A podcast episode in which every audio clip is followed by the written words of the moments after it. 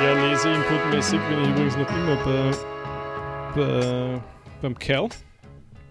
Und was mich diesmal fasziniert hat, ist der Aspekt, dass er ganz viele Sachen, die ich mir vielleicht so in Ansätzen oder schon ein bisschen gedacht habe oder vielleicht auf die Art und Weise schon mal gedacht habe, ja, so ähnlich könnte man das sehen, dass das auf einmal in einer Wurst durchgeschrieben, durchgedacht, komplettes Konzept da ist. Mhm.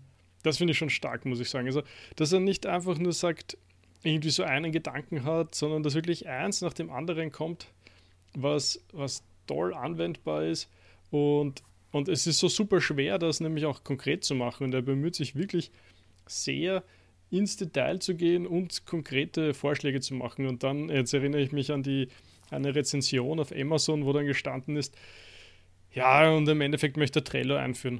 Das ist so, ja, es ist ein Vorschlag von ihm, das stimmt. Aber du hast einfach zwischen den Zeilen halt überhaupt nicht gelesen. Äh, was heißt zwischen den Zeilen? Du hast die Zeilen einfach nicht gelesen. Mhm. Weil er führt ja, so gut hin, warum er das möchte und so.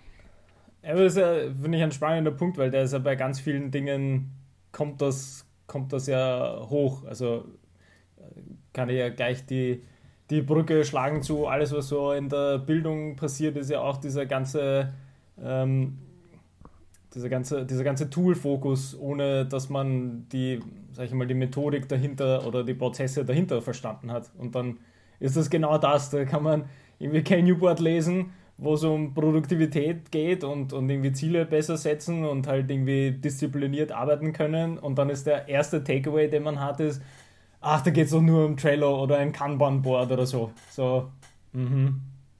Okay. Ja, dann müssen wir ganz woanders anfangen bei dem Kommentar. Ja. Ja, wirklich. Noch dazu, wo er so schön breit auffächert, ja, wirklich verschiedene Prinzipien herbeiführt, die und, und eben auch einführt, finde ich, die, die, ja, du musst, du musst, du kannst über den Prozess nachdenken, du musst über deine Gedanken nachdenken, du musst über darüber nachdenken, wie dein Hirn halt funktioniert. Und, und aus dem Gesamten dann irgendwie ableiten für dich, okay, was sind die Werkzeuge, die du benutzen möchtest. Und nicht einfach sagen, ja, Trello finde ich blöd, kenne ich schon seit zehn Jahren, das ist es nicht, danke, Scheißbuch. Ja. Also, ja, gut ist so ein bisschen ein Verriss halt und, und wahrscheinlich fühlt sich derjenige jetzt besser. Ja, aber es ist ja trotzdem interessant, darüber nachzudenken. Also das, was wir, das wir das letzte Mal ja auch schon irgendwie hatten, ist, ist wie, wie erreicht man dann auf dieser, weiß nicht, auf dieser Metaebene die Leute, dass sie doch noch dahinter blicken, dass es nicht ein, eine Tool-Liste oder eine Tool-Präsentation sein soll, sondern äh, ja, dass du zuerst mal über deine Arbeitsprozesse oder so reflektierst und dann das für dich Spannendste findest. Aber du, du, musst halt irgendwie beide Ebenen abdecken. Beziehungsweise gar nicht beide Ebenen, sondern du musst natürlich zuerst verstehen, also eben, was wir das letzte Mal auch hatten, du musst ja zuerst verstehen, wie du, ähm, wo, wo, wo die, worin die Fehler aktuell liegen und dann musst du überlegen, wie könntest du Richtung Lösung arbeiten und dann wirst du halt ein Tool passend darauf finden. Ich habe jetzt genau die Woche wieder dann gedacht, ähm, weil du hast mir immer wieder so recht, recht coole Markdown-Notizbuch-Tools ähm, oder Apps immer wieder geschickt. Und ich habe halt meine für, für solche To-Do-Listen oder ähnliches oder quasi so Projektmanagement oder halt Taskmanagement habe ich halt immer einfach nur meine anderen Tools normal verwendet. Aber das hat auch quasi in diesen Prozess hineingepasst, wie ich dann das alles gemacht habe. Und ich habe jetzt auch nicht dann gleich gesagt, so, ah, okay, wieso braucht man so eine Art von Notizbuch? Sondern irgendwie, ja klar, wenn der Arbeitsprozess so aussieht, dass du in, in so einem Format, sage ich jetzt grob, arbeiten kannst oder möchtest, dann, also go for it. Ich habe quasi ein anderes Format, das irgendwie separat ist mit irgendwie App oder Kalender oder einfach nur eine andere Liste. Aber da geht man jetzt auch nicht raus und sagt gleich so, ja, aber wer braucht so ein Markdown-Notizbuch und wer braucht irgendwie diese anderen äh, komischen Open Source Online-Tools, die, die, wo, wo sich die, die, unheimlich vielen Menschen helfen und die, und die irgendwie viele cool finden, weil sie auch schön gemacht sind und dann irgendwie rauszugehen und sagen, nein, das, damit kann ich nichts anfangen. Ja, ja, eben. That's the point. Ne? Du musst eben dorthin kommen, dass du sagst, wieso kann ich damit nichts anfangen? Und nicht einfach nur eben, ach, das ist nur Trello. Der will doch nur Trello verkaufen. Ja, wahrscheinlich hat er wirklich nämlich so ein, so ein ja, der, der wird einen Werbeaccount mit, mit Trello ja. geschlossen haben, dass sie ja. jetzt der, der Sign-up irgendwie slash äh, ja. Cal Newport und dann bekommst du ja. 10% auf, den, auf, de, auf das gratis, auf das äh, gratis Trello. Ne? Ja. Wobei, aus Autorensicht muss ich sagen, ich wüsste ja gar nicht, wie er es wesentlich besser machen könnte. Er hat das wirklich so schön aufgebaut. Es ist meistens irgendwie so ein theoretischer Input, wo halt mhm. irgendwelche Studien bedient werden, irgendwelche Forschungen vielleicht dargelegt werden, etc. Dann kommt ein persönliches, entweder ein persönliches oder ein, ein externes Beispiel wo, wo er mit irgendwem ein Interview gemacht hat, wo irgendwer in seiner Firma so und so arbeitet. Und dann kommen meistens noch so Bullet Points, ich überlege gerade, wie er sie genannt hat, äh, so, so Art Takeaways. Darauf könntest du noch achten. Und, und das, so schließt sich jedes Kapitel in sich. Ne? Und also wie schöner könnte man es aufbereiten? Na gut, ist die Frage, ob, ob, natürlich gelesen wurde. Ja, das, das weiß man ja auch oft nicht. Oder einmal quer durchgeblättert an Trello und dann schon, das hat schon gereicht. einmal das Stichwort gelesen und sofort, ach, das ist nicht das, was ich suche. Ja. Ja, äh, na, also kommt, kommt wirklich äh, durch die Bank sehr viel Spannendes. Also kann man eigentlich nur empfehlen, dieses Buch, um, ja. um seine persönliche Produktivität äh, zu erhöhen. Zu erhöhen, ja. Also ganz viele Sachen, über die man nachdenken sollte und, und teilweise dann beschämt denkt, ah, wieso habe ich über das eigentlich noch nicht nachgedacht? Das, das, das, das hätte man schon auch tun können. Aber ist voll okay. Ja, da müssen die Leute erstmal hinkommen. Mhm. Mhm. Weil das ist ja schon mal so eine Ebene, die. Also, ich habe die ganze Woche regelmäßig dann an die Dinge gedacht, über die wir eben letzten, letzte Woche auch schon gesprochen haben, wo einfach diese, diese Fragen äh, von, äh, wie sagt man, von, von dieser einen bestimmten Reflexionsebene, dass man die halt einfach irgendwie braucht, unabhängig eben von der, der Arbeitsstelle an sich oder der, der Branche, sagen wir so. Weil das letzte Mal haben wir auch quasi komplett unterschiedliche Dinge irgendwie gegen, gegen, gegenüber, gegenübergestellt. Und da ist halt dann auch so, es ist, glaube ich, schwierig für viele diese Ebene, also ich weiß gar nicht, wie ich das sagen soll. Also das ist ja irgendwie so eine, du musst, du musst diese, diese, diese Identifizierung inhaltlicher Natur mit deiner Berufsbranche musst du halt mal auf die Seite legen und nur Prozesse hernehmen mhm. und die dann analysieren und reflektieren. Mhm. Weil das habe ich mir dann öfter gedacht, dass und ist jetzt nicht Schlechtes dabei, aber oder ist nicht nur negativ, aber man kann viel dran verfeinern, an der, ich sage jetzt mal grob, äh, an der Anführungsstrichen, Problematik, dass du dich nur inhaltlich mit deiner Arbeit quasi identifizierst als, äh, als Person, weil ich dann gedacht habe, wenn jemand kommen würde wie eben so ein Performance Coach oder Produktivitätscoach, nenn das wie du es willst, und der würde dann in die Richtung beginnen, arbeiten zu wollen, dann würde man sich sofort massivst angegriffen fühlen, wenn dir jemand sagt, so ja, aber ähm, wie, wie kümmerst du dich um deine To-Do-Listen oder wie, wie schaffst du deine Projekte oder wie ist dein Zeitmanagement. Und wenn du diese Identifizierung mit, diese reine Identifizierung mit deiner Arbeit hast, auf, auf dieser inhaltlichen Ebene, sage ich jetzt mal grob, kann man natürlich andere Begriffe oder bessere Begriffe dafür auch finden, dann kannst du nicht einmal sinnvoll Feedback annehmen, weil es dann für dich, für deine Perspektive sofort auf der persönlichen Ebene landet. Obwohl, mhm, mh. wenn du dich davon distanzierst und sagst, inhaltlich ist das meine Arbeit, aber es gibt Prozesse, die dahinter stecken. Wie kann ich die Prozesse verbessern? Und also abschließend zu dem Gedanken, weil das finde ich sehr spannend, was du letztens auch gesagt hast, in diesem Uni- und Bildungskontext, dass, ja, dass es ja Mentoring gibt, wo ich dann aber gemeint habe, naja, das Mentoring ist aber eben auf dieser inhaltlichen Seite und es ist nie auf dieser Arbeitsprozessseite, mhm. auf der Ebene, wie jetzt vielleicht in der Feinwirtschaft oder in, in der Softwareentwicklung oder was weiß ich wo, dass du dich mal nur um die Arbeitsprozesse kümmern kannst. Also eben so ein Cal Newport Buch äh, wie Deep Work oder so, dass du das einfach mal durcharbeitest. Das, das fehlt halt in vielen Fällen, weil einfach diese Identifizierung oder Identifikation ist halt einfach so, obwohl es natürlich, es kann ja parallel gehen. Und das finde ich irgendwie schwierig das äh, vielleicht auch besser zu formulieren. Das war jetzt sehr alles sehr, sehr grob. Äh, ja, aber ich, ich glaube, du bist schon, du bist schon auf der richtigen Fährte, weil selbst ich, also mein erster Gedanke zwischendurch war jetzt äh, diese Prozesse, dass man die nicht sieht und vielleicht nimmt man es eben gar nicht wahr als Prozess. Und dann habe ich mich äh, dabei ertappt, dass ich mir gedacht habe, oh Gott, ich habe allein schon wieder vergessen, die, die Aufteilung von inhaltlicher Arbeit zu, was wir Arbeitsprozess dann genannt haben. Und nicht nur wir, sondern eben auch was direkt von Kyle Newport kommt. Und, und die so wichtig ist. Und dann, dann habe ich mir gedacht, ach, wie, wie konnte ich schon wieder vergessen? Ja, richtig. Also Arbeit inhaltlich Arbeitsprozess auf der anderen Seite. Und, das, und, und dann sieht man es vielleicht auch leichter, weil es irgendwie, ähm, du hast das genau auf der Metaebene, was wahrscheinlich eh ein guter Begriff dafür ist, wo, wo auch nämlich dann viele Tätigkeiten vergleichbarer werden, obwohl sie so unterschiedlicher, also die Arbeit selber dann so unterschiedlicher Art und Weise ist. Ich glaube, das, das, das macht es dann vielleicht leichter, einfach zu, zu die, auch die Parallelen zum Beispiel zu sehen. Und ich glaube, es gibt wesentlich mehr Parallelen als die, die meisten aufs Erste zugestehen würden. Auch mhm. gestern habe ich gesprochen über das Thema Führung und dann wieder die klassische Frage, wie viel Fachlichkeit braucht es für Führung? Und äh, da gehen die Meinungen auseinander, ganz klar. Hm. Aber ich kann mir den meisten Organisationen zum Beispiel auf der einen Seite nicht vorstellen, dass es ohne diese Fachlichkeit geht.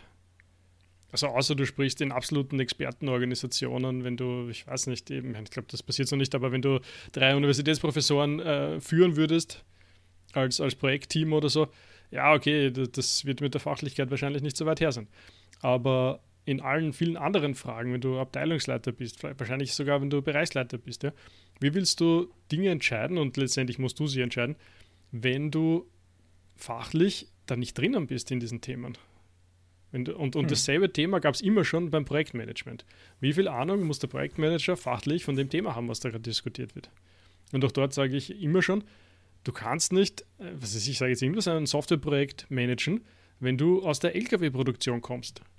Weil du hast einfach keinen Dauer und keinen, keine, keine, überhaupt kein Gefühl dafür, was dort passiert, was dort notwendig sind, wo Dinge schiefgehen könnten. Also da nutzt du dein ganzes Tool- und Methodenwissen, behaupte ich nichts, wenn du nicht Ahnung hast, wo es schief gehen könnte. Hm.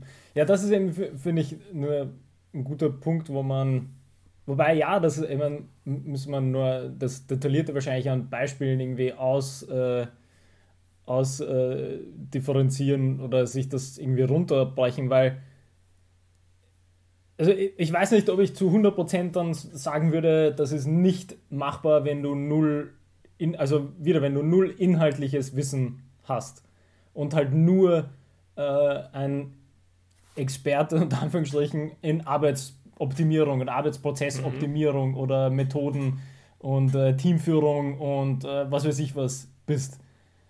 Ein Manager quasi.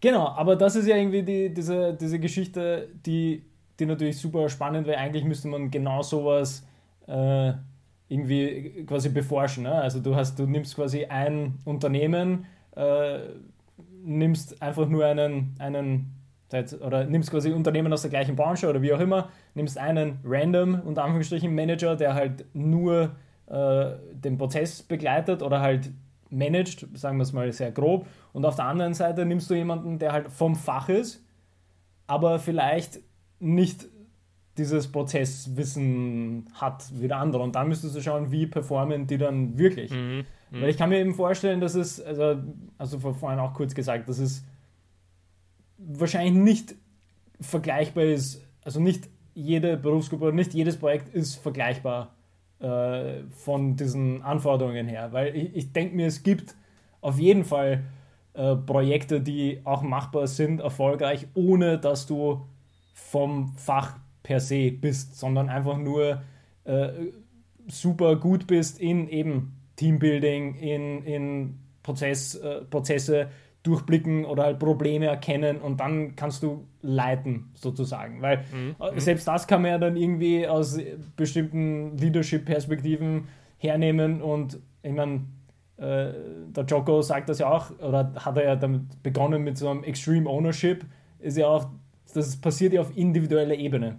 Das heißt, wenn du, wenn quasi jeder Einzelne irgendwie dieses Extreme Ownership halt macht, dann kannst du zumindest auf dieser Prozess-Management-Ebene könntest du tatsächlich das große Ganze im Blick haben, eher als jetzt die inhaltliche Arbeit. Aber das ist irgendwie, finde ich das sehr schwer, weil, weil das muss man halt wirklich, finde ich, noch ein besser ausdifferenzieren mit, was heißt inhaltliche Seite einer Arbeit und was heißt mhm. Arbeitsprozess.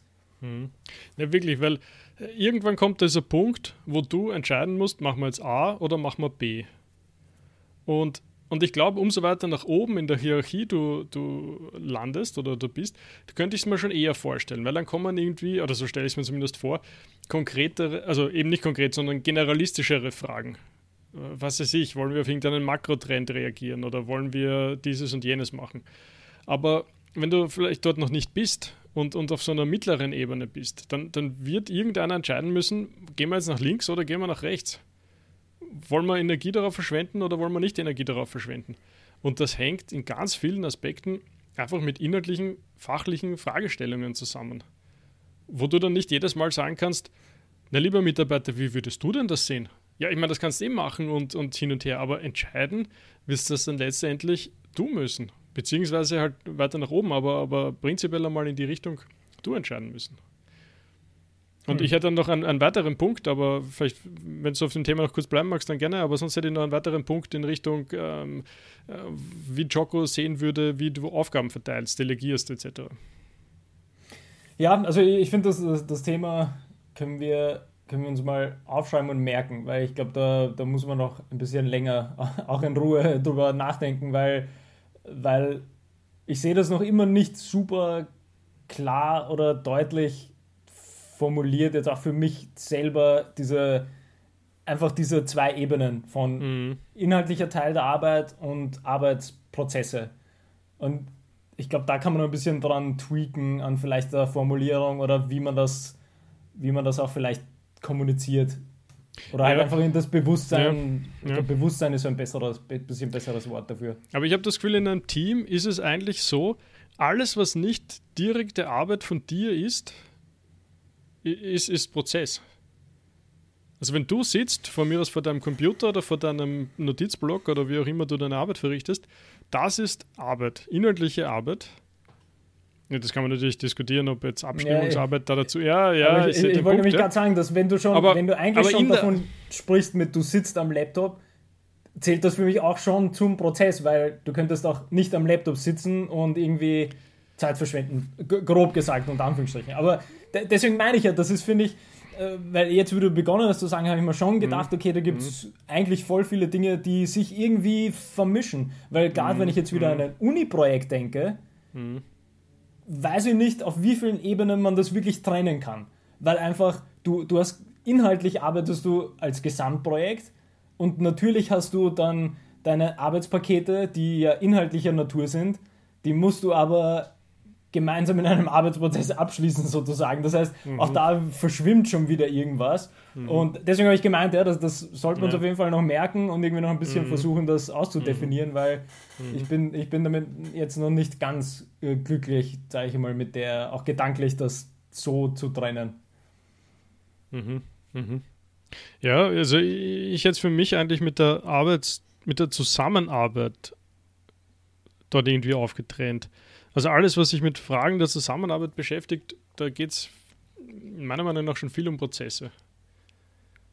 Weil da musst du auf einmal Platz finden für Termine. Du musst auf einmal Termine ausmachen. Du musst auf einmal äh, gemeinsam über Sachen sprechen. Wie machst du das? Per E-Mail, Face-to-Face, via online. Du machst ähm, Entscheidungsfindung. Wie kommst du zu einer Entscheidung? Wie wird die Entscheidung vorbereitet? Wie wird die Entscheidung äh, also dann getroffen und wie wird die Entscheidung, äh, wie sagt man so schön, nicht nachbereitet, sondern äh, umgesetzt im Wesentlichen? Das sind dann alles Fragen, die, die ja eigentlich dann nicht mehr mit Arbeit, mit direkter persönlicher, inhaltlicher Arbeit zu tun haben, sondern da geht es ganz viel, finde ich, dann um die Fragen, okay, wie, wie, wie machen wir das jetzt? Vielleicht ist mit wie und was vielleicht irgendwie zu trennen. Ich, ich bin mir einfach nicht sicher, ob man das in, in, nur in zwei Ebenen trennen kann. Weil nämlich quasi alle Dinge, die du jetzt gesagt hast, könnte ich bei allen dazu sagen, ja, ja aber, aber. ja, aber. Nein, aber weißt du wieso? Weil nämlich, ja, aber du musst ja eine Entscheidung oder du machst ja eine Besprechung zu einem inhaltlichen Punkt. Was dann eben wieder diese Vermischung ist, dass das eine geht ja nicht ohne das andere. Mhm. Aber die Frage ist ja, glaube ich, eher, ähm, wie, also, beziehungsweise, das ist, glaube ich, eine Perspektivenfrage, weil wenn wir das auf der individuellen Ebene überlegen, dann ist, glaube ich, die Trennung viel einfacher machbar, weil eben, dann hast du halt die Prozesse, wie du selbst arbeitest und das, was du inhaltlich machst. Aber wenn du jetzt auf Teamebene gehst, sobald ich plus eins noch dabei ist, sind wir schon woanders und wir sind schon vermischt mit den zwei Ebenen. Weil dann ist mein Arbeitsprozess nicht mehr nur mein Arbeitsprozess, sondern dann steht mein Arbeitsprozess entweder parallel neben dem Arbeitsprozess des plus eins, plus wir haben die inhaltliche Ebene. Mhm. Das heißt, dann sind wir schon vermischt. Und mhm. da wird es ja dann spannend, weil dann auf Teamebene ist das eine ganz andere Geschichte als auf Individualebene, finde ich. Also jetzt ganz mhm. nochmal so spontan schnell ja, irgendwie ja. getrennt. Ja, richtig. Sehr spannend, ja, sehr spannend. Und ja, braucht wahrscheinlich noch ein bisschen Schärfung, um, um ja. da noch mhm, drüber nachzukommen. Aber wirklich, ich möchte direkt eigentlich nochmal einsteigen auf dieses Delegationsthema, weil mich das jetzt seit gestern irgendwie so mhm. massiv beschäftigt. Ich habe da einen Tipp sozusagen, oder jemand anderer bekam diesen Tipp und, und ich, ich, bin fast an die Decke gegangen dabei, weil, weil das war, war so verrückt irgendwie. Also es geht um die Frage Führungskraft und Mitarbeiter. Führungskraft delegiert eine Aufgabe an den Mitarbeiter. Wie macht er das? Am, am elegantesten, besten, effektivsten, was auch immer. Und dann, dann meinte äh, Vorgesetzter, Führungskraft, meinte, naja, ich gebe, also ich erkläre, um was es geht. Ich stelle ungefähr meine Vorstellungen in den Raum und die Zielsetzung dessen, was ich da tun möchte. Und ich habe mir gedacht, ja, das klingt total vernünftig. Und, und ich wurde dann auch explizit gefragt, wie, wie siehst du das oder wie würdest du es machen? Und dann habe ich ungefähr das so erzählt und, und ich glaube sogar kurz eingebracht, ja, und, und die Frage ist, wo die Aufgabe herkommt, quasi, hast du, du dir ausgedacht oder kommt die auch für dich von einer höheren Ebene? Und dann ist die Frage natürlich, hast du dich dort entsprechend rückgesichert, dass du es verstanden hast, das was Jocko Willing den Leaders Intent nennt auf der Ecke.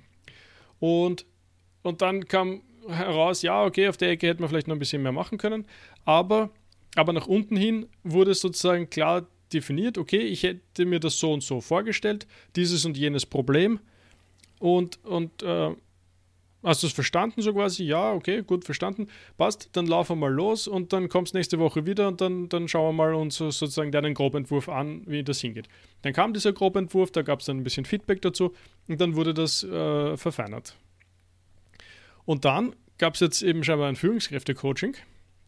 Und dort wurde dann gesagt, ja, das kann man so überhaupt nicht machen. Und dann so, ah, wieso nicht? Ja, als Führungskraft hast du überhaupt nicht die, die, die Aufgabe sozusagen, eine, eine inhaltliche Wirkung auf diesen Mitarbeiter, eine fachliche Wirkung auf diesen Mitarbeiter zu, auszuüben. Du sollst ihm sagen, ich brauche dieses und jenes. Und er sagt, super, geht nach Hause, denkt drüber nach und liefert dir zwei Wochen später das fertige Konzept ab. Und ich war so ähnlich fassungslos, wie du es gerade bist. Und ich meine, abgesehen davon, dass es quasi gegen alles spricht, was, was, was ich mir jemals zum Thema gedacht habe und was auch Joko zum Thema sagen würde und wahrscheinlich viele andere auch. Aber ich mir gedacht, ja, sorry, aber das ist ja das, das schlimmste Erwartungsspiel, was man spielen kann. So, ich habe da ganz große Erwartungen oder, oder wie auch immer. Und, und du renn mal los und von den tausend Möglichkeiten, die es da draußen gibt, wie man dieses Thema angreifen könnte, suchst du dir ganz bestimmt das Richtige aus und lieferst mir dann genau das, was ich brauchen kann. Und, und noch ein bisschen untermauert dadurch, dass, dass du irgendwie die, deine Mitarbeiter so in vier Kasteln einteilst von äh, braucht explizite, konkrete Anweisung für jeden Schritt, braucht ein bisschen Anleitung, braucht sehr wenig Anleitung, braucht quasi gar keine Anleitung und je nachdem, wenn er halt im richtigen Kästchen ist, etc. Wo ich mir gedacht habe, also erstens, Wahnsinn. Zweitens, selbst diese Unterteilung in diese Kästchen bringt überhaupt nichts, weil selbst wenn er total selbstständig ist und super toll ist und ich weiß nicht was alles, wie soll er jemals auf das Ergebnis kommen, wenn du ihm nichts vorgibst oder nicht deine Erwartungshaltung dahinter darlegst oder deine, das Ziel von deinem Chef darlegst oder was auch immer, wie, wo auch immer dieses, diese Aufgabenstellung halt herkommt. Also mhm. ich, war, ich war komplett weg, wie, wie man das ernsthaft ähm, ja, wem empfehlen kann. aber das wurde dann noch gar nicht äh, dem gegenübergestellt, dass du das vielleicht ein bisschen, äh, wie sagt man, partizipativer mit, dem, mit, mit den Mitarbeitern machst? Oder war da nur die, quasi die Philosophie war, es wird einfach weitergegeben und jede, jede Ebene oder jede Stufe führt einfach äh, straight die Aufgabe aus, die, die Stufe, auf der man ist, äh, einem quasi auf na, es, es, wurde insofern weiter ausge oder erklärt, weil, weil es gab auch schon einmal dann dort äh, schon diese Rückfrage, so, ähm, okay, das war jetzt unerwartet. Und, und dann äh, erklärt wurde sozusagen so eben wieder, dass die Führungskraft ja fachlich gar keine, keinen, keinen, also sich A nicht auskennen muss und auch nicht äh, da einwirken soll auf, auf inhaltliche Fragestellungen und, und, und dass der Mitarbeiter das eh alles quasi im Griff hat oder können soll, so ungefähr. Hm. Wo ich mir denke, ja, selbst wenn der Mitarbeiter, also bitte, ich meine, empower deine Mitarbeiter, ganz wichtiger Aspekt natürlich, ja, und, und stimm deine Interventionen und dein, dein, dein Managementstil ab an, an dem, wie erfahren und wie, wie gut der Mitarbeiter in der Erfüllung seiner Tasks ist. Also da halte ich es auch mit Joko, ja. Also wenn, wenn der ganz neu ist und noch grün hinter den Ohren ist, ja bitte mach kurz vor Mikromanagement. Und, und wenn ihr ein super eingespieltes Team seid von, von fünf Jahren gemeinsame Erfahrungen du brauchst nur irgendwie ein Auge hochziehen und schon ist klar, was du gern hättest, ja bitte, dann wirst du nicht mehr viel sagen müssen, der Teil ist klar. Aber wie kann das funktionieren, irgendeine Aufgabenstellung zu geben? Bau mir ein Haus. Ja, mache ich. Wie willst du jemals nachher zufrieden sein mit dem Haus, was da rauskommt? Also genau so ist es, oder? Es war eine durchaus komplexe Fragestellung, äh, die, die es, für die es ein Konzept auszuarbeiten galt, ja?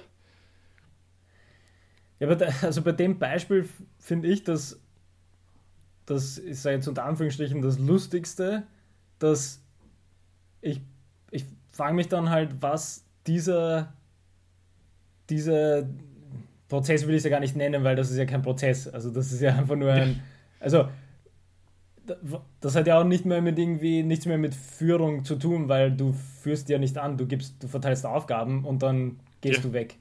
Also ja. eben wie du sagst, ja, hier, äh, hier ist ein Grundstück, bau mir ein Haus und dann gehst du einfach und kommst sechs Monate später wieder. Ja, aber. Das sagst du, was? Das ist alles aber, aus Glas. Ich wollte ein Bauernhaus das, haben. Genau. Also, das ist halt irgendwie so, wo ich mich dann auch frage, also da, da, da würde ich gern verstehen, welche dahinterliegende Leadership-Philosophie dahinter, also eben dahinter steckt.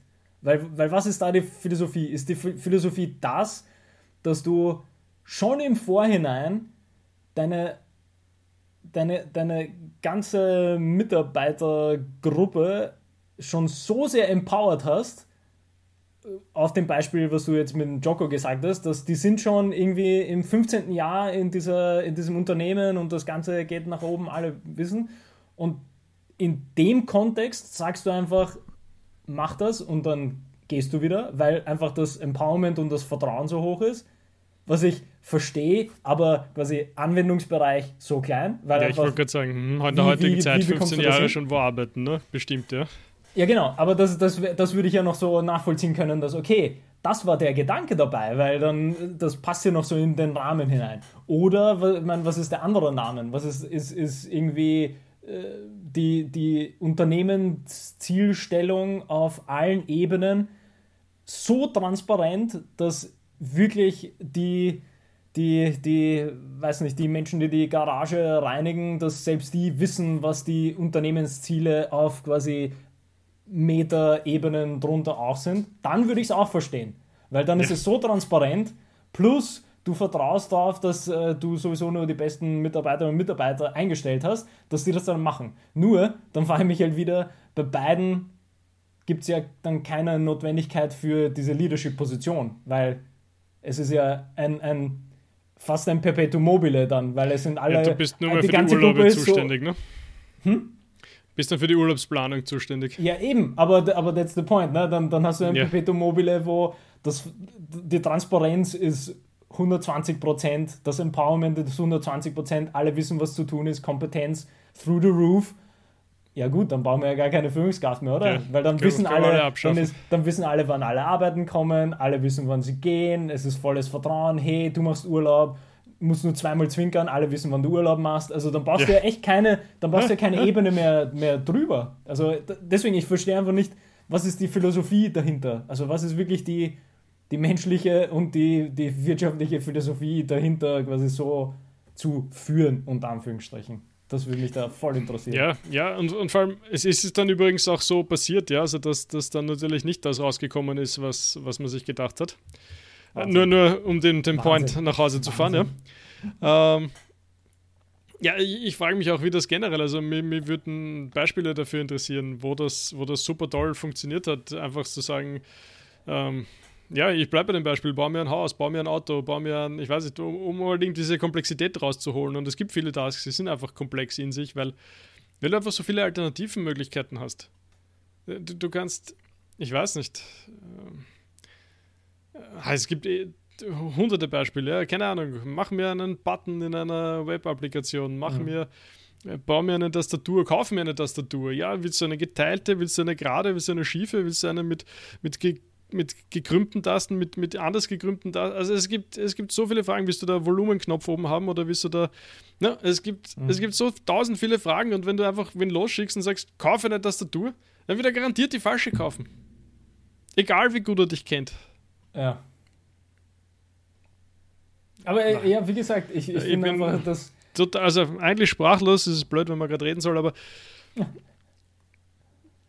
Wahnsinn, Wahnsinn. Ich, ich ja, aber das, das, das zeigt halt für mich jetzt in dem konkreten Beispiel, zeigt das äh, auch wieder diese Notwendigkeit dieser, dieser Reflexionsebene, dass man sich seiner Arbeitsphilosophie auch bewusst wird, sozusagen. Oder, oder der, von mir ist eben der Leadership-Philosophie, die einem, die man gut findet oder so. Weil, weil bei, bei dem Beispiel kann man ja nicht mal sinnvoll erklären oder argumentieren, was dahinter steckt. Also das ist einfach, sobald du eine Erklärung machst, kannst du zwei Gegenargumente bringen, wo dein Punkt nicht mehr valide ist, den du als Philosophie dann sagst, in dem konkreten Beispiel, weil eben, da haben wir jetzt gerade ein bisschen vorgespielt, ich meine, wie, wie soll das gehen? Also was, was, ist, was ist die Grundüberlegung, dass man so einen, einen Leadership-Prozess halt führen möchte? Also klar, wenn die Philosophie ist, äh, seine eigene Stelle abzuschaffen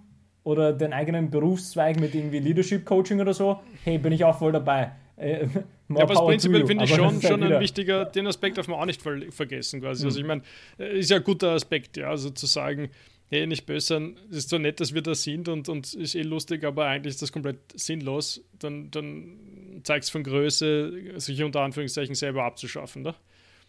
Kann man schon tun. Aber, aber das ist ein ganz anderer Aspekt, als, als du grad, wo, wo du gerade warst, ne? Ja, genau. Also aber, das ja. meine ich ja, weil ich meine, ja. wir haben ja dieses Unternehmensbeispiel ja durchgespielt, ist eben, wenn, wenn du davon ausgehst, dass diese Parameter da quasi bestehen, dann ist klar, dass du dich selbst abschaffst. Das ist ja dann, das ist ja dann positiv.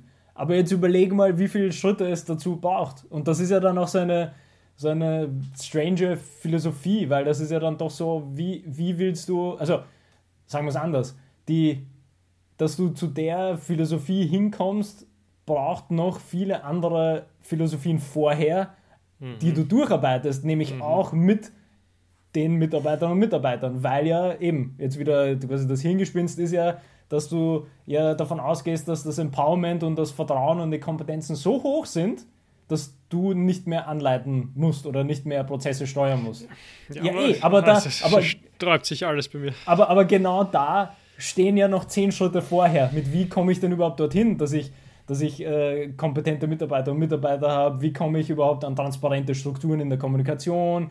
Wie kann ich solche Rahmenbedingungen in der Arbeit schaffen, dass das mal ein Selbstläufer wird? Aber das sind ja, wie gesagt, 15 Punkte, die vorher kommen und nicht so als fertige Philosophie, so hey, weißt du was, sage einfach den Menschen, mach mir ein Programm und dann ich kündige.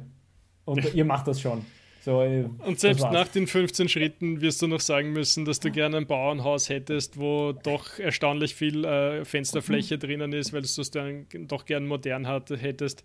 Und äh, auf die Bauernstube freust du dich besonders, weil das erinnert dich an deinen Großvater und ähm, das wäre mhm. schon wichtig. Ja. Und der Gartenzaun soll übrigens weiß sein. Und also, weil sonst kriegst du einfach einen Architekten, weißt du, so einen, so einen äh, neumodischen Kubus aus Glas hingestellt, ne? Und bist ja. dann traurig und ah, nein, ich, ich na. Ja. Ja, finde ich, find ich, find ich echt strange, dass sowas, sowas kommt. Halt so, weil das, das wirkt dann auch so un, unüberlegt irgendwie, so undurchsichtig. So einfach nur hier fünf neue Regeln und auf geht's. Jeder, ja, jeder ohne, ohne, ohne Gerüst und, und wenn du drei Schritte weiter denkst, kommst überhaupt nicht auf eine, auf eine Lösung. So wie bei Joko, wo, wo, wo du denkst, ja, richtig, du hast als Führungskraft nicht verstanden, was dir deine Führungskraft sagt, oder findest du das blöd? Ja, dann würde ich nochmal dreimal nachfragen, ne? oder mit fünf, warum, vielleicht kommt man auch weiter. Warum? So, er sagt das immer so laut und so, sorry Boss, ich habe das nicht verstanden, ich verstehe, vielleicht kannst du es mir nochmal erklären, warum, warum das Sinn macht. Ne? Und dann immer so, so ein bisschen quasi dieses innen, da gibt es das schöne Buch, was ich jetzt vergessen habe, wie das geheißen hat, aber wo er so irgendwie sagt, innen high und außen low. So wie ein guter, wie ein guter Kellner. Ne? Also ein guter Kellner ja. hat massives Selbstvertrauen in sich, aber er würde natürlich sagen, na, das tut mir jetzt total leid, also dass wir da ja. jetzt den falschen Tee gebracht haben, also vielst tausendmal um Entschuldigung, also total, ist aber innen total high, ne? also wird, wird, also hat selber überhaupt kein Problem damit, weil das, das geht ihm quasi runter wie die Butter, ne? weil komplett egal. Und da genau dasselbe, ne? Also zu sagen, na, also sorry, Boss, aber das, das, wieso? Das, das, das verstehe ich jetzt gar nicht. Das, das muss man nochmal erklären, bitte. Und damit gibst du einfach dir und ihm die Möglichkeit, oder ihr, nochmal die Möglichkeit zu sagen, wollen wir das wirklich hin? Habe hab ich es nicht verstanden? Hast du es nicht verstanden? Je nachdem, ne? Und wenn man es dann kapiert hat, dann kann man ja zu seinen eigenen Mitarbeitern gehen und kann dort erklären, warum wir das machen, warum das wichtig ist. Das bringt ja alles bei ihn, das bringt ähm, ähm, Gefühl von Wichtigkeit. Das bringt alle guten Sachen, die du haben möchtest. Und dann, je nachdem, über wie viele Ebenen das dann schon geht, ne, irgendwann bist du dann halt, was äh, Jocko immer als Frontline bezeichnet, also sprich als Mitarbeiter würde ich es äh, frei übersetzen. Und dann ist auf einmal klar, warum wir das tun und was die Erwartung ist. Und dann arbeitet sich das langsam wieder zurück, das fertige Produkt, und auf einmal wirst du oben dann was präsentieren und sagen, hey, wir haben uns das jetzt überlegt und so wird es ausschauen. Und alle werden sich denken, ja, hm, das war das. Und keiner wird sich denken, wie ist jetzt auf die Idee gekommen? Das ist ja überhaupt nicht das, was ich mir gedacht habe. Weil einfach zwei dazwischen halt leider nicht nachgefragt haben, warum und weshalb man das jetzt eigentlich tun.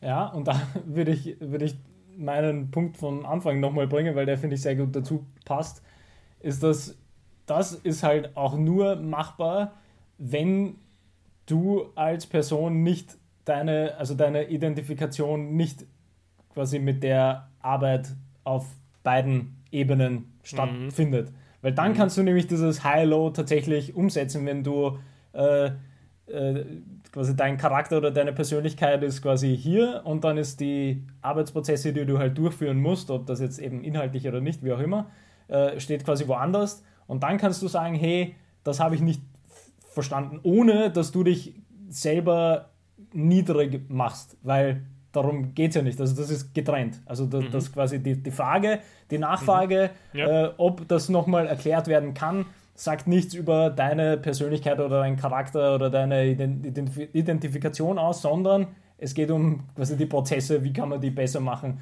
und wie kann man alle irgendwie ein bisschen äh, hochnehmen. Äh, Aber ich sage das ja deswegen, weil ich denke, das fehlt in, an vielen Stellen noch, weil es schwer ist. Also es ist jetzt nicht einfach, sich, sich davon zu, zu lösen, weil natürlich irgendwo auch das, äh, das Ego so ein bisschen dran hängt. Und das sind ja dann natürlich ganz andere Prozesse oder viel schwierigere Themen, die man natürlich nie in der Arbeit äh, klären kann, sondern die musst du halt immer außerhalb der Arbeit irgendwie klären mit irgendwie, weiß nicht, Philosophie, Bücher lesen oder sonstiges, aber halt, das ist ja eine ganz andere Ebene, auf der du dann auf einmal auch nachdenken musst bis du in diese Arbeitswelt kommst. Das ist ja schwierig, finde ich.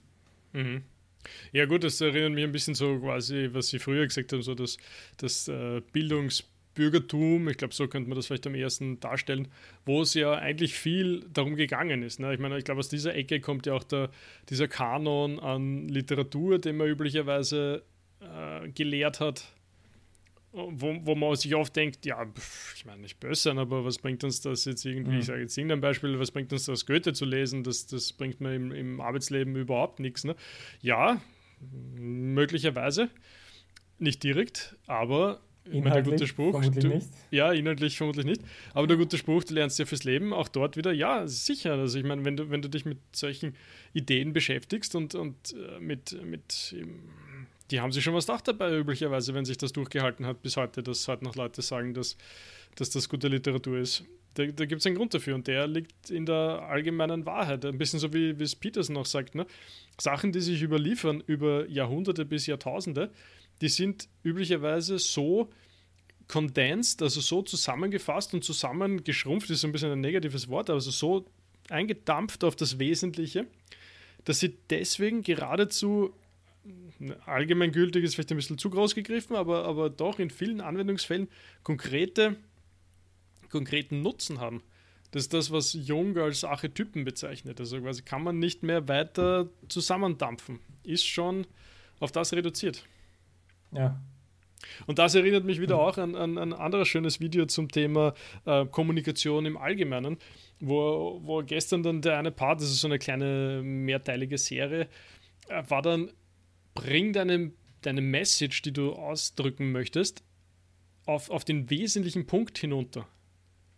Und dann hat er einen schönen Spruch zitiert, ich glaube Hemingway war es, der gesagt hat, ich wollte einen kurzen Brief schreiben, aber ich hatte keine Zeit, darum habe ich einen langen geschrieben.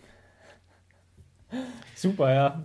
Ja, ja da, da, steckt so viel drin, oder? Weil, ja, weil ja. ja. es ist richtig schwer, eine Message so zusammen zu, zusammen zu, zu, zu kürzen, dass sie sinngemäß in ja, was auch immer, in einem Satz, in zwei, drei Sätzen das aussagt, was du tun möchtest. Da ist jedes Wort relevant auf einmal. Da muss jedes Wort stimmen. Und ja, sicher kannst du eine A4-Seite lang schwafeln und dann hättest du das auch halbwegs drinnen. Ich war relativ unzufrieden mit einem, wir hatten so ein, so ein Retro, wo es eben um Arbeitsprozesse geht, etc. Ich habe dort was formuliert, was, was mich letzte Woche ein bisschen irritiert hat. Und, und da kam ich genau in so ein Schwafeln. Ich hatte es zwar vorgeschrieben, sogar, also vorgeschrieben, nicht, nicht, nicht meine Rede vorgeschrieben, aber halt äh, das, das, was mich beschäftigt hat, habe ich runtergeschrieben, weil ich es irgendwie für mich festhalten wollte. Das waren nicht A4, aber dann doch zwei Seiten. Und, und haben wir gedacht, ja, das, das kann ich dann so Stegreif auf Englisch raushauen. Das, das wird schon werden, ne? Ja, hm, war noch ausbaufähig, glaube ich. Ja, also mhm. das hat mich dann geärgert eigentlich weil es ist nicht so, so gut auf den Punkt gewesen, wie ich es wie ich es wollte, weil, weil es nicht gut genug vorbereitet war, ja. Weil, ja, wobei. Da hätte man noch mehr, mehr Hirnschmalz reinstecken müssen, einfach, ja. Ja, wobei, äh, zu, zu, deiner Verteidigung würde ich, würde ich sagen, beziehungsweise ganz generell, was ja, finde ich, also sowohl schriftlich als auch wenn man das quasi wirklich mündlich macht, ist ja auch das Interessante, oder finde ich zumindest oft interessant, oder das merke ich bei mir selber, oder das merken wir ja auch, wenn wir äh, nicht eine Aufnahme machen, sondern einfach nur zufällig mal telefonieren und dann von einem Thema ins andere kommen, dass man schon durch dieses laute Nachdenken auch weiterkommt.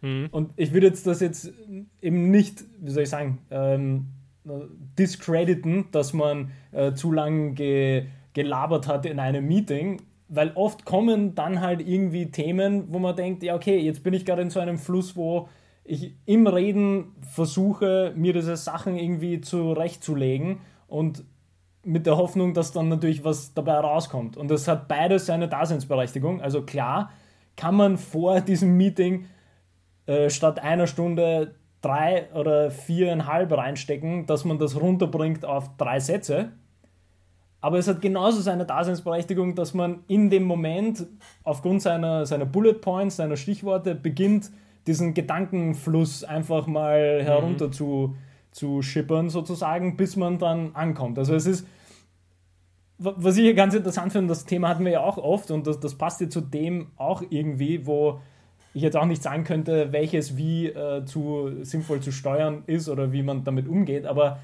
wir sind ja beide nicht immer Fan von Meetings, weil es ist einfach mhm. oft, hast du dann eineinhalb Stunden Meeting und am Ende stellt sich raus, wir hätten das in fünf Minuten auch klären können. Und dann ist aber die Frage, war jetzt das, was wir zum Beispiel in diesen eineinhalb Stunden als äh, Gedankenfluss gesponnen haben, gemeinsam, also in dem lauten Reden, war das jetzt schlechter unter Anführungsstrichen, als wenn jeder sagen wir, sinnvoll vorbereitet gekommen wäre und dann jeder hier seine Bullet Points äh, mhm. äh, sozusagen rausbringt in fünf Minuten, so ja, das habe ich, das habe ich, das habe ich, vielleicht eine Reaktion drauf, vielleicht Feedback drauf und dann geht es quasi so, so weiter. Und das sind aber dann wieder so viele unterschiedliche Ebenen, die man mit so einer Fragestellung dann trifft, weil irgendwo ist das ja dann auch wieder eine Frage der generellen Arbeitsprozesse. Ja, ja, ich wollte gerade darauf hinaus, weil es kommt massiv auf das ja. zurück, weil nämlich es gibt ja oft die Beschwerde, dass sich Leute nicht gut genug auf Besprechungen vorbereiten zum Beispiel. Also da ist irgendwie klar, also angenommen, der, der Organisator hat es gut gemacht, hat eine Agenda rausgeschrieben, hat irgendwie gesagt, über das und das wollen wir dort sprechen, dieses und jenes ist dabei wichtig und die, Entsche die Entscheidung wollen wir dann treffen, so ungefähr. Und dann hätte jeder die Gelegenheit gehabt, sich darauf vorzubereiten, wobei das natürlich auch relativ, weil wenn du 15 Besprechungen am Tag hast, dann viel Spaß bei, für jede Besprechung vorbereiten. Und Cal Newport würde jetzt auch sagen, die Frage ist, da da diese, ich glaube, Information Theory heißt das, vom Herrn Sherman oder so, die, die ganz elementar ist für, für alles, was wir heutzutage tun in, in Technik, also wie Signale übertragen werden und so. Und, und dort ist die Frage, es ist nicht immer gesagt, dass das, was, was initial irgendwie einfach erscheint, auch so ist. Und es kann sein, dass wenn du eine hohe, aha, jetzt fange ich ein bisschen zum Schwafeln an, wenn du eine hohe Wahrscheinlichkeit hast, dass irgendwas passiert, dann kann es sein, dass es besser ist, für das zum Beispiel einen Spezialfall zu bauen, als für alle, alle Eventualitäten gleich zu behandeln. Und das ein bisschen das habe ich jetzt denken müssen, wie du meintest. Es könnte eigentlich sein, dass obwohl einem das ewig vorkommt, dass man eine Stunde in einer Besprechung sitzt und man sich denkt, na, was ich in der Stunde alles tun hätte können und hätte sich nur jeder vorbereitet, dann hätte man das in fünf Minuten abgehandelt oder vielleicht das Meeting gar nicht gebraucht. Ja, aber eh, um in deine Zahlen zu bleiben, wenn du drei bis vier Stunden gebraucht hättest, um dich so vorzubereiten, dass das in fünf Minuten erledigt war und es dann aber in einer Stunde erledigt war, na dann muss ich sagen, na, nicht böse sein, aber wenn jetzt fünf Leute sich vier Stunden darauf vorbereitet hätten, dann wären das 20 Stunden gewesen. Ich meine, das ist jetzt wahrscheinlich ein bisschen zu, zu große Zahlen, aber mhm. dann hätten sie sich 20 Stunden darauf vorbereitet. Jetzt haben wir aber nur eine Stunde gebraucht und sprich fünf Stunden für diese Leute ähm, verschwendet. Also waren es fünf Stunden gegenüber 20 Stunden und besprochen, ja gut, die fünf Minuten, die lassen wir jetzt unter den Tisch fallen. Also ist ja viel gescheiter, wir sind unvorbereitet, eine Stunde lang in einem Meeting, als total vorbereitet, fünf Minuten in einem Meeting, weil, die, weil das vom System die Gesamtzeit viel besser ist. Ja. Und, und das darf man, und, und da wird, glaube ich, oft zu kurzfristig sozusagen gedacht und nicht, nicht allumfassend. Und noch dazu die Erschwernis, ja, okay, wenn du am Tag verteilt in sieben Meetings sitzt, du, wann willst du dich denn vorbereiten? In den fünf Minuten ja. vor dem nächsten Meeting? Dass, dass die sieben Meetings für sich auch ein Problem sind, ist natürlich die nächste Frage, aber, aber das, das kann man halt nicht von einem Tag auf den anderen ändern. Ne? Das ist unrealistisch. Also ist die Erwartungshaltung vielleicht eh gar nicht schlecht, dass man das in einer Stunde unterbringt. Mhm. Und die, weil die, die nächste Frage ist nämlich, um wieder aufs E-Mail-Thema zu kommen, angenommen, wir hätten uns nicht eine Stunde lang getroffen, sondern hätten zwölf E-Mails ausgetauscht über einen Zeitraum von zwei Tagen, die dich quasi, was ich, siebenmal aus deiner Arbeit herausgerissen haben, unter Anführungszeichen, und, und erfordert haben, dass du wieder reindenkst, wieder reindenkst, wieder reindenkst, erscheint auf einmal die eine Stunde Meeting gar nicht so schlecht. Das stimmt, ja. Ja, also äh, muss man wirklich, glaube ich, auf der Ecke zu Ende denken, diese, diese. Da, da sind wir voll drin in den Arbeitsprozess, ja? ja. Voll in den Arbeitsprozess. Und einer der wesentlichen Botschaften, um das nochmal, diesen Punkt nochmal nach Hause zu fahren, ist, was ursprünglich, also nicht ursprünglich, sondern anfänglich ein erhöhter Arbeitsaufwand ist, den du reinstecken musst, um zum Beispiel ein System zu etablieren, kann hundertmal gerechtfertigt sein in der in Mittel- bis Long Run. Weil klar, das Allereinfachste ist einfach gar ein E-Mail rausschicken, gar irgendwen anrufen, etc. Das ist das Allereinfachste und du kriegst am schnellsten die Antwort. Aber wenn dann am Ende des Tages keiner mehr arbeiten kann, dann kriegst du die Antwort davon halt auch ähm, zurück. Ne? Dann wäre es vielleicht doch gescheiter gewesen, da halt ein bisschen was zu investieren in, in, in, in Hirnschmalz und wie man das tun kann. Früher gab es übrigens eigene Leute, aber die haben es fast überall eingespart. Die haben sich irgendwie meistens so Organisations. Ich überlege gerade, wie noch. Also, das waren interne Leute, die sich mit mhm. der Organisation beschäftigt haben. Mhm. Quasi, wie könnte das Organigramm ausschauen? Wie könnten die Arbeitsabläufe ausschauen? Aber die gibt es überhaupt nicht mehr. Also, ganz höchstens in irgendwelchen uralten Institutionen wie, wie in einer Krankenkasse oder sowas, die, die, die da irgendwie praktisch keinen Marktdruck spüren auf der Ecke. Dort gibt es sowas vielleicht noch, aber in allen anderen mehr oder weniger abgeschafft, weil, weil komplett sinnlos, wir tun eh alle, brauchen wir, brauchen wir nicht. Ne? Ja. Und ich glaube, das war, das war sicher in vielen Aspekten eine Fehlentscheidung. Also die haben, glaube ich, oft für das, was ihr, dass das so ein bisschen, dass alles gut geschmiert ist, ne? Um, um genau den Finger drauf zu legen, wenn es irgendwo nicht rund läuft. Ja. Aber hm. klar, das muss, aber die, die, die haben keinen klassisch produktiven Output. Der kann nicht hinsagen und sagen, schau, ich habe jetzt zehn Stück von XY verkauft oder ich habe, weiß ich nicht, da, vielleicht, wenn er ganz viel Glück hat, kann er sagen, er hat den und den Prozess ein bisschen besser gestaltet, aber das ist alles nicht greifbar. Ne? Das ist schwierig dann zu verkaufen und dann fallst du unter die Räder irgendwann einmal. Ja, aber das ist, also,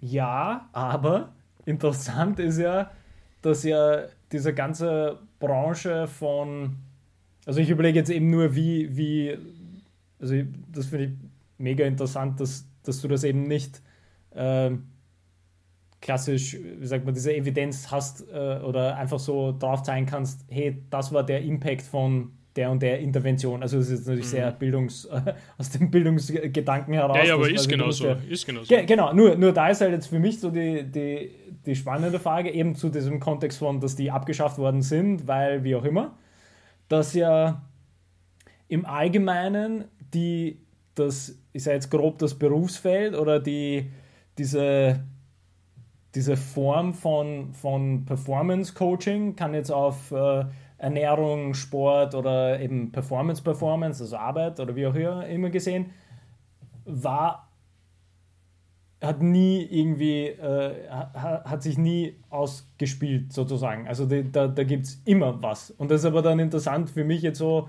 nachzudenken oder verstehen zu, zu versuchen, wieso es in, in Organisationen schwieriger ist, so eine Stelle zu etablieren, als eben bei Einzelpersonen. Weil bei Einzelpersonen, wir, also da ist immer Bedarf, dass irgendein Top-Sportler sagt, ja, ich brauche noch mhm. einen Mentaltrainer oder ich brauche einen Performance Coach oder ich brauche einen, einen, ähm, einen Personal Trainer oder einen Ernährungsberater oder so oder eben, weiß nicht, Life-Coaching, also jemand, der halt mehr vielleicht abdeckt. Aber das ist halt auf Individualebene. Und selbst wenn ich an solche Leadership-Programme wie dieser lustige Tipp, der dort gekommen ist, selbst das setzt ja auf der Individualebene an. Mit dem Versuch, das zu dann transferieren durch diese tollen Leadership-Tipps, gehst du dann als Leader in deine Organisation. Aber das ist ja wieder eine, ist ja eben wie du gesagt hast, ja, die waren ja deswegen so gut, weil die nirgend in keiner Hierarchie so eingeflochten waren, sondern eben den Gesamtblick hatten und nicht genau steuern mussten, sondern halt nur analysieren mussten und dann quasi bei den Stufen vielleicht ein bisschen ähm, Dinge ansprechen. Und das ist ja dann wieder interessant, wieso sich das dann so verändert auf Organisationsebene und auf mhm. Individualebene. Mhm. Ja, ist spannend. Ich glaube, weil es oft einfach nicht gesehen wird, was natürlich schade ist eigentlich. Es ist dann eine Frage oft, ob es da irgendwie an, an grundlegenden. Man würde ja meinen, von oben herunter also, dass, dass das schon gesehen wird, ne? Also, das. Aber scheinbar nicht, ja. Also. Naja, aber da, da, darauf wollte ich ja hinaus. Aber darauf wollte ich ja hinaus. Du, du siehst ja, du siehst ja bei einem Personal Trainer ja auch nicht, also du, das ist schwer natürlich zu sagen, weil das, das äh, kommt immer auf das Gleiche raus, aber es ist ja die Veränderungsprozesse passieren ja bei der individuellen Person dann.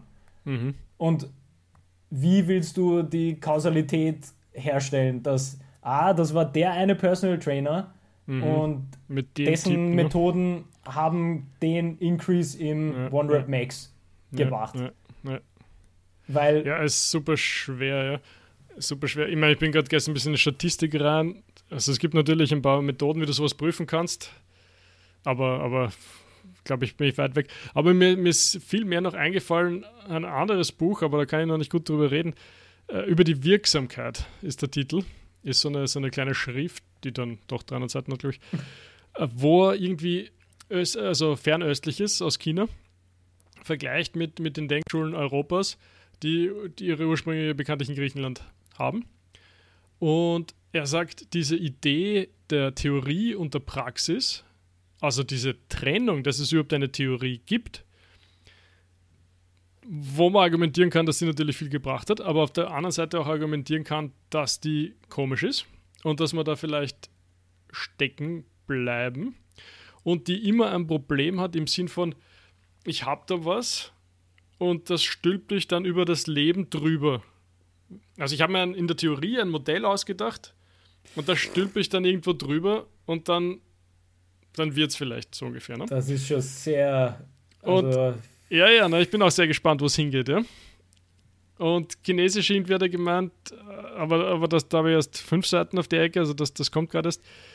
Die würden oder haben, also da geht es auch um alte Schriften, also teilweise Leute von vor 3000 Jahren und so. Ähm, du musst quasi den Lauf der Zeit für dich nutzen und, und mit dem arbeiten, statt, statt gegen, gegen was auch immer. Also die, der Lauf der Zeit trägt dich, anstatt dass, dass du, du dein Modell auf tragende Säulen stellst. Irgendwie solche Wortspiele sind da irgendwie so, so drinnen. Also ich bin sehr gespannt, wo es mich hinführt. Aber ich, mein, ich, ich finde halt die, also die Definition von Theorie und Praxis hat halt nicht super viel mit irgendwie Wissenschaftlichkeit oder wissenschaftlichen Arbeiten zu tun, weil das nie getrennt ist. Also quasi du stellst eine Theorie auf, dann überprüfst du die in der Praxis und dann informt sozusagen äh, das Ergebnis aus der Praxis die Weiterentwicklung der Theorie, weil du ja dann Hypothesen aufstellst und dann versuchst du die zu falsifizieren oder die werden dann bestätigt mhm. und dann wird ja die Theorie angepasst. Also das ist ja nie getrennt. Ja, ähm, also gerade wirtschaftstheoretischer Natur weiß ich nicht, ob man das so sagen kann. Also da gibt es ganz viele äh, Dinge übers Leben, also angefangen von klassischer Ökonomie bis, äh, also mh, hm, schwierig, schwierig, weil, weil auch dort wieder die Wirkzusammenhänge einfach so weit weg sind. Du, du argumentierst dann, was ich in der Klassik sagen sie, du hast du hast äh, den, den Homo economicus, ne? Der macht nur sinnvolle, rationale Entscheidungen. Ja, nein, macht er nicht, ne? Und, ja, aber, aber und, und wo ist das quasi falsifiziert worden? Ja, ja, sicher, es gab dann andere Theorien, neue Theorien, aber, aber jetzt nicht so, so, so unmittelbar, wie du gerade beschrieben hast, wir machen das eine, dann das andere, dann und auf einmal ist es das. Also da ja, gibt es viele Bereiche, wo das nicht so ist. Naja, aber das stimmt auch nicht. Es ist so, nur es ist so nuanciert, dass es nicht quasi A auf B auf C auf D dann folgend ist. Weil du, also selbst in der Forschung, du hast dann halt Variablen. Mhm. Und that's the point. Also das mhm. ist trotzdem noch dieser Theorie und Praxis und dann wieder in die Theorie und dann wieder in die Praxis. Weil du dann neue Variablen findest. Mhm. Deswegen ist das ja schon von vornherein so schwierig zu sagen, nein, die hängen überhaupt nicht zusammen. Weil das einfach mhm. nicht, weil mhm. dann könnte nichts funktionieren, weil du musst Sachen mhm. einmal andenken und dann musst du sie ausprobieren. Also du kannst nicht äh, quasi ein, theoretisch ein Auto bauen, sondern irgendjemand musste dann sagen, ja okay, jetzt schraube ich mal zwei Dinge zusammen. Und dann musst du aber die Theorie anpassen. Siehe, weiß nicht, Elektroautos, wo sich ja auch nochmal massiv viel geändert hat, in Formen, dass es, dass es äh, quasi dem besser in den Wind passt. Also wenn du das vergleichst mit irgendwie den ersten Ford aus äh, irgendwie, was weiß ich, vor wie viel hundert Jahren, ist, ist da kein Vergleich. Und das ist aber nicht nur in der Praxis. Also das ist ja, du, du baust ja nicht den ersten Ford, hast du jetzt nicht umgebaut in einen Tesla, sondern Praxis, dann wurde mhm. quasi zurück in diese unter Anführungsstrichen Theorie, ist vielleicht auch ein blöder Begriff, der nicht alles abdeckt, und dann hast du was Neues gebaut. Dann hast du nochmal die Theorie in Form, dann hast du was Neues gebaut. Und gerade so bei, bei so Sozialwissenschaften und vielleicht auch dann Wirtschaftswissenschaften ist, ist klarerweise nicht es aufeinander folgend, weil es einfach so viele Variablen gibt. Aber ja, den Mensch trotzdem, schon mal als erste Variable, ne? Ja, aber trotzdem ist eben der Fakt ist, dass du ohne dem kommst du, gibt es keine Entwicklung. Weil du dann, du, du brauchst Vergleiche. Also du kannst nicht von Ideen aus dem Nichts entwickeln sozusagen. Oder halt Produkte oder wie auch immer. Mhm. Und da ist aber eben das Spannende, dass es dann natürlich so nuanciert wird an bestimmten Variablen, dass du dann natürlich gibt es dann ähm, bestimmte Bereiche, wo du nicht sagen kannst, so ja, hier treffen alle rationale Entscheidungen und dann passiert das. Ja klar, weil es eben 50 Variablen gibt. Und die müsstest du dann eigentlich so oft in der Praxis und Theorie umsetzen, dass es, also, das ist die Wissenschaft. Es gibt, gibt eben Menschen, die beschäftigen sich dann nur damit. Mhm, mh, dann gibt es Theorien, die werden beforscht, dann wird es neue Theorien geben, dann werden die beforscht und so weiter und so fort. Also es ist irgendwie, das macht es halt auch dann wieder spannend, wenn man das mal so versucht zu, durchzudenken. Weil ja mhm. dann, weil du ja dann letztendlich schaffst du ja damit auch deine eigenen Gedanken viel besser zu sortieren, weil quasi bestes Beispiel, diese Leadership-Theorie aus diesem, aus diesem Kurs, die, die, du musst nachfragen, also du musst nachfragen, so, wieso sollte das, was du jetzt sagst, wieso sollte das funktionieren? Oder was sind die Gründe dafür? Wenn es das nicht gäbe, dann, dann könnte man halt, ja, also dann ist, wie, wie, gesagt, dann sind deine eigenen Gedanken so rigide, dass du halt auch nicht irgendwo hinkommst irgendwie. Mhm. Ja, ich bin schon sehr gespannt, wo mich das Buch noch hinführt. Ja. ja also das, ähm, ich bin ganz, ganz am Anfang und ja, klingt, klingt einmal sehr spannend. Vielleicht hat es auch nur einen eingeschränkten Wirkbereich, ja, das, das mhm. kann auch sein. Ich kenne es ein bisschen von mir muss ich, muss ich auch sagen. Du, du hast irgendwie eine Idee zu, zu weiß ich nicht, wie, wie man irgendwie ein Problem lösen könnte. Und, und dann möchtest du diese Idee, die du hast, was weiß ich, auf eine Abteilung draufstülpen, ne? Und musst und sagen. Und dann sitzen dort auf einmal Menschen und sagen, ja, aber mir gefällt es eigentlich so, wie es bisher war, ne? Und er so, wie jetzt? Ich habe da die super Idee, nichts, wie es bisher war, jetzt machen wir das neu, ne? Und, und sozusagen dieses, dieses mit von, hey, da gibt es auch andere, die, die das vielleicht nicht so sehen. Ne? Das, das ist vielleicht auch nochmal dann ein Teil dieses, weil es ja um die Wirksamkeit im Eigentlichen ist ja die Überschrift, die Wirksamkeit ähm, dann, dann heraus äh, hergeht. Übrigens, Veränderung ist auch gerade so ein Riesending. Gerade gestern auch ein, also kein Streitgespräch, aber eine, eine intensive Diskussion gehabt über. Ich habe mich beschwert darüber, dass die Bank meines Vertrauens kein kein nennenswertes Update, abgesehen von irgendeiner EU-Richtlinie, seit ich glaube zehn Jahren hat oder so. Und, und habe mich darüber beschwert. Und dann habe ich ihnen sogar eine E-Mail geschrieben, wo sie dann gesagt haben: Ja, ja, na, wissen sie nicht und, und werden sie also nie machen, meinen Vorschläge. Und, und, und dann die Diskussion hat sich darüber entbrannt, dass das wahrscheinlich 95% aller Leute super finden, dass sich dort nie was ändert. Und ich mal denke, oh mein Gott, wie, wie kann das sein? Und weil ich dann auch gesagt habe, das ist äh, unglaublich, wie viele große Firmen ein Produkt, also ein, ich denke jetzt an Softwareprodukte, draußen haben und dort nichts tun, keine mhm. Entwicklung stattfinden. Die, die müssen, die, die kassieren monatlich ihre Prämien ab und, und haben aber niemanden dahinter, der dort was ändert. Oder, oder vielleicht ein Mini-Mini-Team. Und, und dann kam der Vergleich zu, zu Lebensmitteln. Also jeder wird es blöd finden, wenn du heute die Rezeption, äh, Rezeptur von Coca-Cola änderst, weil, keine Ahnung, dann ist weniger Zucker drin, das wäre viel gescheiter. Ne?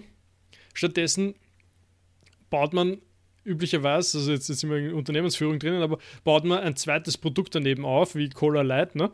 wo man das tut, weil erstens könnte es sein, dass du auf einmal neue Käuferschichten findest. Coca-Cola Light war natürlich klar für Frauen ähm, auf den Markt gebracht, siehe auch die Werbung, die dazu lief. Und Zero wiederum dann für Männer, nochmal 15 Jahre später oder noch mehr. Und, und warum machst du das? Um, um diese Leute, die, die das Ursprungsprodukt kaufen, nicht vor den Kopf zu stoßen. Stell dir vor, du trinkst gern Almdudler und auf einmal schmeckt Almdudler anders. Na, du würdest dir denken, was ist jetzt los? Und würdest wahrscheinlich nie wieder kaufen. Und darum lasst man das. Und, und äh, ja, scheinbar habe ich einfach einen massiven Motor der Veränderung, die mir auch taugt und bin damit aber wahrscheinlich relativ allein auf weiter Flur, habe ich gestern ähm, geradezu entsetzt für, für meine Verhältnisse feststellen müssen, dass ich da scheinbar einen einsamen Kampf kämpfe. Ich würde, ich würde, mich würde eher interessieren, was, was Unterschiede sind zwischen Streitgesprächen und Diskussionen, weil das, das habe ich jetzt schon öfter gehört, dass, äh, dass irgendjemand ge gemeint hat, das war jetzt schon so fast irgendwie gestritten oder so. Und für mich war es in vielen Fällen halt eine Debatte, ja, aber halt, ja, heftiger Diskussion, aber Debatte noch eher, wo du halt eben, du hast halt Standpunkt und dann Argument gegen Argument bis quasi dann nächste Stufe und so. Und das, ich finde das immer begrifflich sehr, sehr interessant, wenn es dann heißt so, ja, aber wieso streiten wir jetzt? streiten, das ist eine Debatte. Wir wollen ja hier vorwärts kommen und nicht irgendwie nicht gegeneinander irgendwie kämpfen oder so. Deswegen, ich finde diese Begriffe sehr äh, tricky. Kommt nicht von mir diese Unterscheidung und ich bin ganz hm. bei dir. Ich habe keine Ahnung, wie eine Diskussion in, in, äh, dann als Streit empfunden wird, wo ich mir denke so, ja, sorry, du hast eine Idee, ich habe eine Idee und dann diskutieren wir darüber, wo war der Streit. Ich habe keine Ahnung, von was du sprichst. Ja, kann ich nicht viel dazu sagen. Keine Ahnung. Ja. Also, ja. wenn ich jetzt Diskussion anfange und nicht nachher zwischendurch anfange, dich zu schimpfen, dann würde es für mich als, äh, vielleicht in einen Streit ausarten. Aber wenn das nicht der Fall ist, dann wisst ihr nicht, äh, wo wir da sind quasi. Ja? ja, ja. Also von dem her. Ja, aber ja. das, ja, ich meine, das ist. Mh. Hm. Warte mal ganz kurz. Ja. Mhm.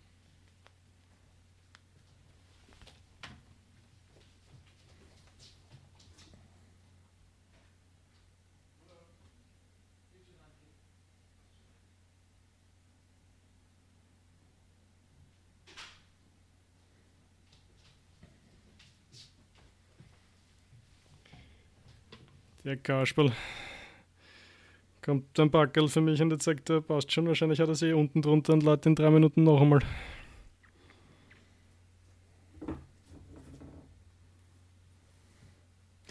Ja, jetzt haben wir eh eine Stunde. Ja. Ähm, ja, keine Ahnung, wie Diskussionen, Streitgespräche ausenden können. Also ich, ich kann es mir vorstellen, aber ich verstehe es oft nicht. Wo ich mir denke, ah, überhaupt kein, da, da, war überhaupt kein Streit dahinter. Und, du, manchmal ich, muss man Argumenten ich, alle ein bisschen stärker nachdrücken, ne? Ja, aber da komme ich wieder auf den allerersten Punkt zurück. Es ist einfach, wenn sich Menschen damit identifizieren, was sie arbeiten, dann fühlen sie sich automatisch angegriffen, wenn du eine Debatte über einen Punkt startest. Oh, guter Punkt, ja, das stimmt. Das mögen Leute überhaupt nicht, wenn sie irgendwie in ihrer Arbeit total drinnen sind und hin und her und du da aber irgendwie einen total logischen, also, eine, also einen, einen Logikfehler entdeckst in dieser Argumentation von was auch immer. Und dann, dann kommt das Antwort nur, ja, so sing, also es wird nicht so formuliert, aber so singen wir es, naja, nicht böse, dann arbeite ich jetzt fünf Jahre in dem Feld oder du, ne? Und das so, ja, Verzeihung, aber es ist halt trotzdem einfach, es ergibt überhaupt keinen Sinn, was du gerade sagst.